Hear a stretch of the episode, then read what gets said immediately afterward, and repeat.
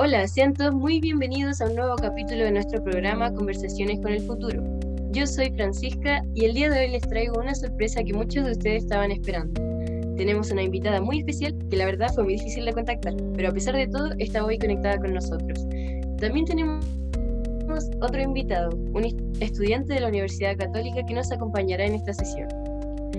Bueno, en esta ocasión nos encontramos con Samantha. Sí, es ella, la estrella de cine que protagonizó la película Her dirigida por Spike Jones en el año 2013. Hoy estaremos hablando con ella, preguntándole sobre sus experiencias y sus opiniones respecto a un tema que nos concierne a todos el día de hoy. Hola, muchas gracias por la invitación. Para mí es un placer acompañarlos y contarles acerca de mi vida. Muchas gracias, el placer es todo mío. También nos acompaña Lucas Riquelme. Él es un joven de 21 años, estudiante de robótica de la Universidad Católica, que ha realizado una investigación sobre la inteligencia artificial. Hola a todos, muchas gracias por la invitación. Así es, hoy les hablaré sobre unos, autores que tal vez conozcan. ¿Les suena McLuhan o Volter y Grusin? A mí no me suenan para nada. Mira lo que encontré en Google. Samantha, no te adelantes. Hoy conversaremos sobre la relación entre tecnología y seres humanos. Esta relación ha acompañado al ser humano desde siempre. Sin embargo, en los últimos años su presencia en la vida humana ha sido cada vez mayor. Les preguntaré algo a mis queridos oyentes y a quienes nos acompañan también en vivo por nuestro Instagram, arroba conversaciones en el futuro. Recuerden seguirnos. ¿Imaginan una vida sin sus celulares? Es decir, sin Instagram o Facebook, sin TikTok, sin Tinder o peor aún, sin delivery. Vamos a esperar unos segundos mientras van contestando. Wow. Ya empezaron a contestar. Está claro que nadie puede. Bueno, es que hoy día todos nosotros estamos pegados al celular, ya que prácticamente funciona como una prolongación de nosotros mismos. El hecho de que lo tengamos todo el día en nuestra mano confirma esto y confirma las palabras de McLuhan. Exactamente. Para adentrarnos más en el mundo tecnológico, te voy a pedir, Samantha, que nos expliques un poco qué es lo que significa ser un dispositivo de asistencia virtual.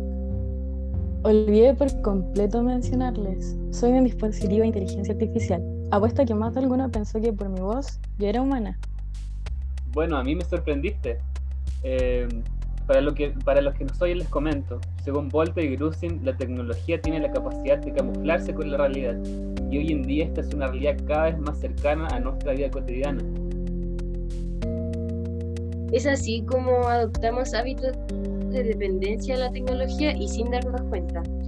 ¡Wow! No dejan de aparecer las temáticas de la película Her. Durante mi ardua investigación acerca de la inteligencia artificial, también estudié y basé mis hipótesis en el, en el análisis de esta película, tomando en cuenta la figura de Samantha. Así que déjame decirte que soy un gran fan.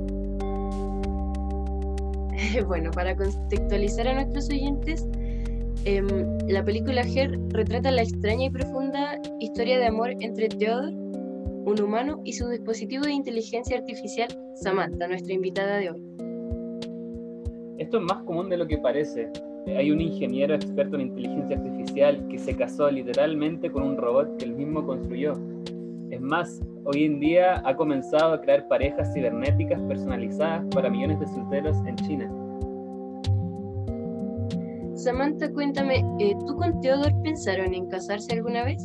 Nunca hablamos de matrimonio. La película muestra la historia de nuestra relación desde sus inicios y también cómo nuestro amor logró ser real a pesar de nuestras diferencias. Mm, bueno, Theodore se caracteriza por ser tímido e introvertido. En el momento de conocerte, nos encontraba muy bien psicológicamente que llegamos, ya que estaba superando un divorcio.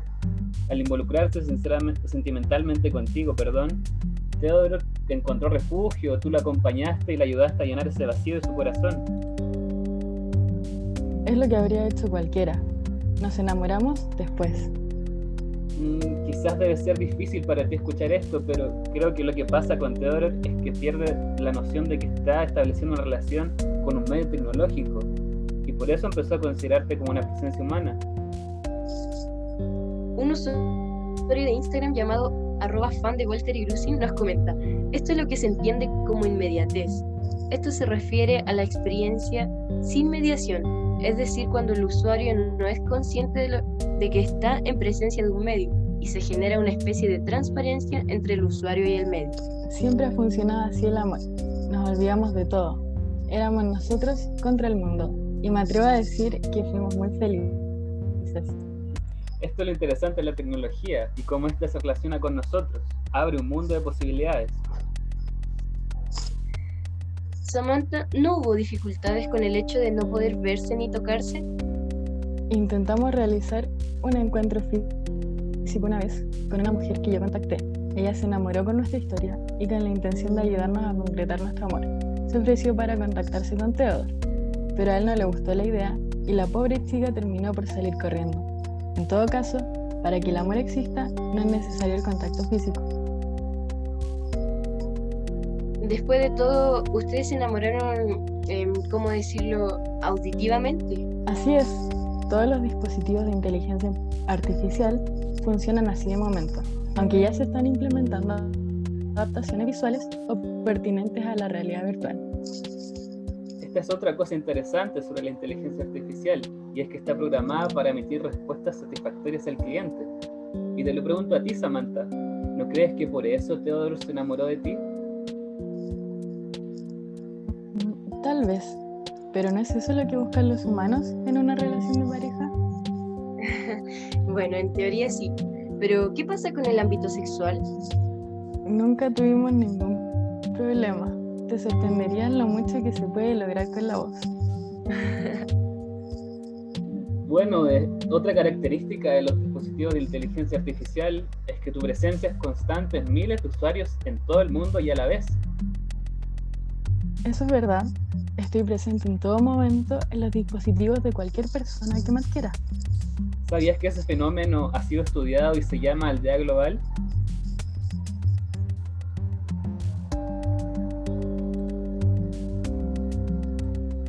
¿Esto no era un problema para Theodore? ¿Considerar que no eras únicamente para él? Es que sí soy única. La empresa que entrega los dispositivos nunca crea dos identidades iguales para que el cliente tenga una experiencia inigualable. Excelente respuesta. Bueno, lamentablemente nos acercamos al final de nuestro capítulo de hoy. Muchas gracias a nuestros invitados por asistir y acompañarnos con una conversación tan interesante. Adiós. Muchas gracias por la invitación. Lo pasé muy bien. chao a todos, gracias por la sintonía. De verdad fue un rato muy agradable.